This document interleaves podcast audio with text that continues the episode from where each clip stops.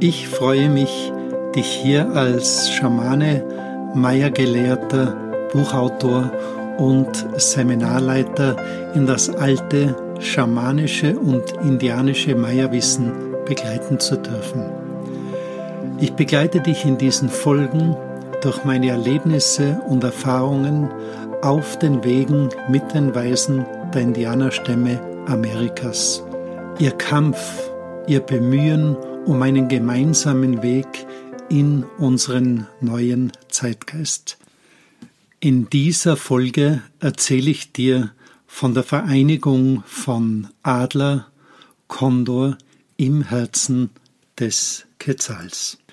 Wie in anderen Folgen schon angesprochen, hat sich in den 1980er Jahren eine sehr präsente und starke Bewegung der Indianerstämme Gesamtamerikas geformt.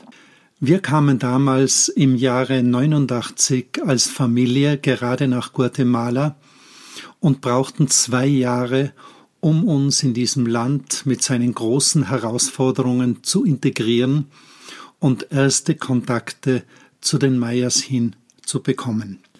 Das Kraftfeld der Maya, ihre Kosmovision waren bis dato völlig unzugänglich.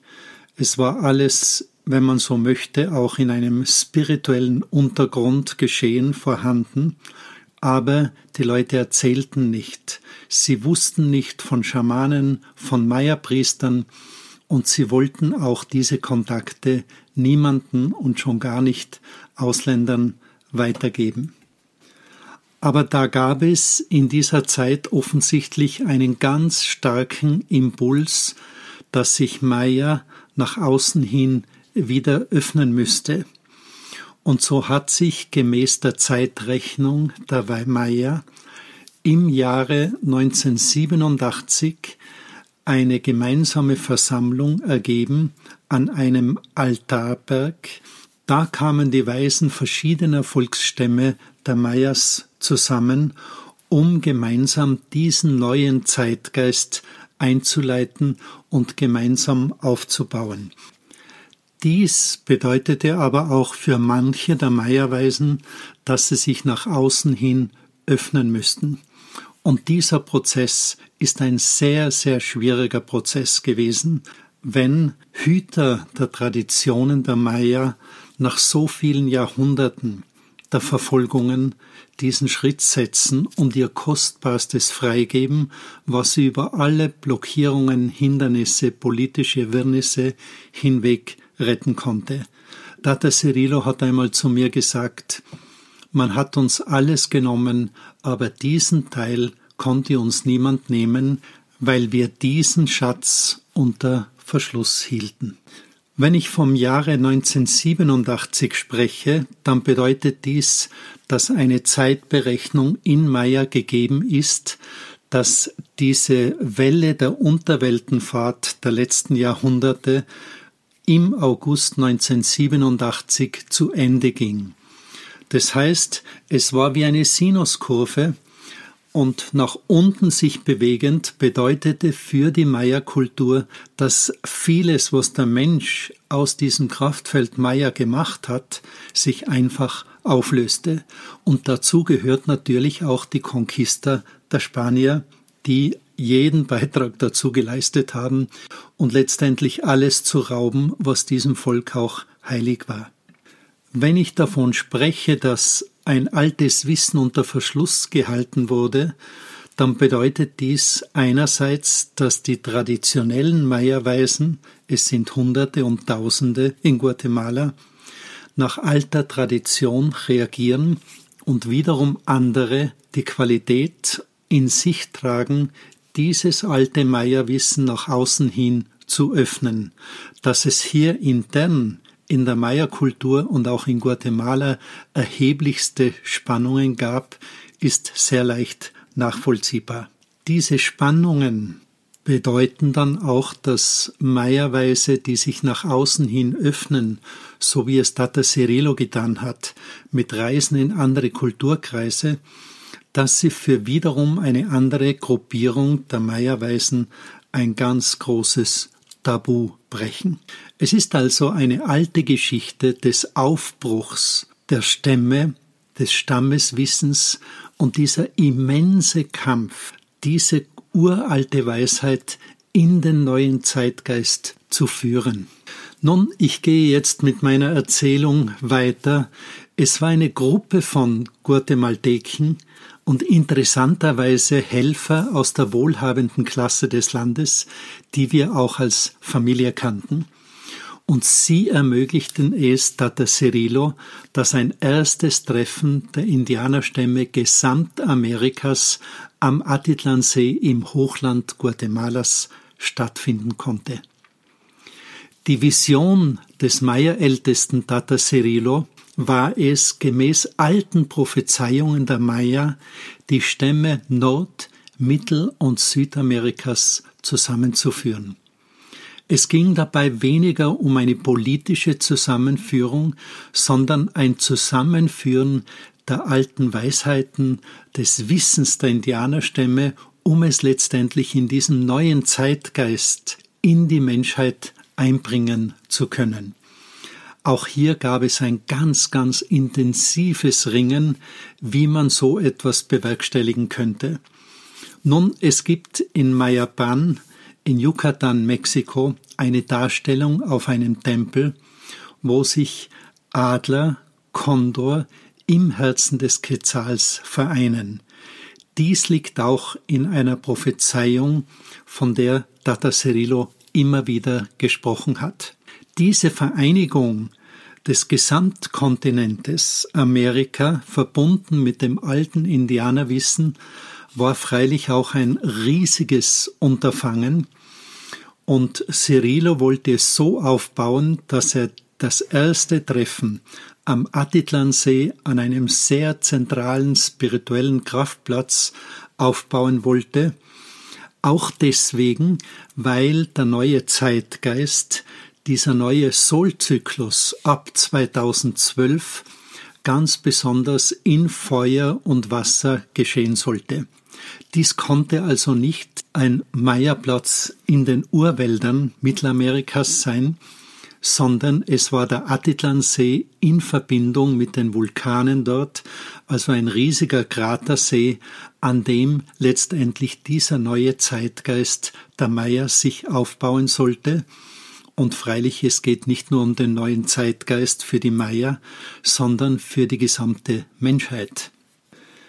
Die erste große Frage an Tata Cirilo war, Maestro, wie konntest du ein Treffen einberufen ohne Telefon, ohne Fax und ohne Computer? Und es war für mich faszinierend, seine Antwort zu hören. Er meinte durch Rituale. Es gibt ein ganz altes Indianerwissen, dass man letztendlich in einem Ritual geistige Inhalte in den Äther setzt und letztendlich ist es auf ganz anderer Seite, sei es tausende Kilometer entfernt, gewissen sensiblen Menschen wieder möglich, diese Botschaft aus den Äther umzusetzen.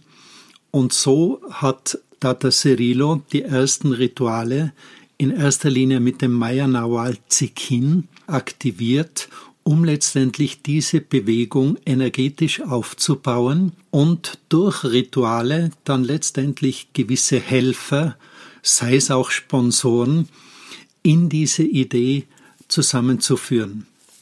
Ich wusste, dass Maestro Cirillo dazu wahrlich befähigt war, und zwar auch deshalb, weil in gemeinsamen Treffen es mit ihm immer sehr spannend war, wie die Natur auf diesen Meierweisen reagiert. Zum Beispiel hat er uns erzählt, dass es manchmal Rituale gibt, wo letztlich diese Zikinwesen, es sind die Vogelwesen, sich da versammeln, wo das Ritual aktiviert wird. So kam es immer wieder zu Situationen, dass dieser Meierweise ganze Horden von Vögeln auf sich bezog und spürte, wie sehr er die Kommunikation mit diesen Wesen auch pflegen konnte. Jedenfalls war es Tata Cirilo möglich, dass Stammesvertreter aus Nord- und Südamerika sich meldeten dass es eine kleine Organisationsstruktur gab, die letztlich von wohlhabenden Guatemalteken aufgebaut wurde und das letztlich dann am Atitlansee in den späten 80er Jahren dieses erste Treffen mit an die 200 Stammesvertreter stattfinden konnte. Die ersten Rituale wurden auf dem See gestaltet und es ging darum, diese Bewegung der Vereinigung der Stammeskräfte in Aktivität zu setzen. Es war Tata Cirilo weniger ein Anliegen, dass bei diesem Treffen nun ganz konkrete Aspekte angegangen werden. Es war ihm ein ganz zentrales Anliegen, grundsätzlich die Bewegung in Gang zu bringen und letztendlich auch einen friedvollen Weg der gemeinsamen Ausrichtung für die Menschheit vorzuzeigen. Diese Vereinigung der Indianerstämme hatte also für ihn auch ein Symbol der Vereinigung der Völker, Kulturen und Religionen unseres Planeten. Ich bezeichne diese Menschen als ganz, ganz besondere Friedensboten. Cirilo war einer von diesen großen Friedensboten, die sein gesamtes Leben einsetzen, um letztlich die Menschheit nach und nach für einen gemeinsamen Nenner zusammenzuführen und dennoch diese ganz große Vielfalt der Stammeskulturen, der Religionen und an sich der menschlichen Kulturen in dieser Vielfalt zu erhalten, aber im Respekt zum anderen hin. Und dieser Respekt ist ein ganz zentraler Bereich für die Liebe und für die Basis des menschlichen und planetarischen Friedens.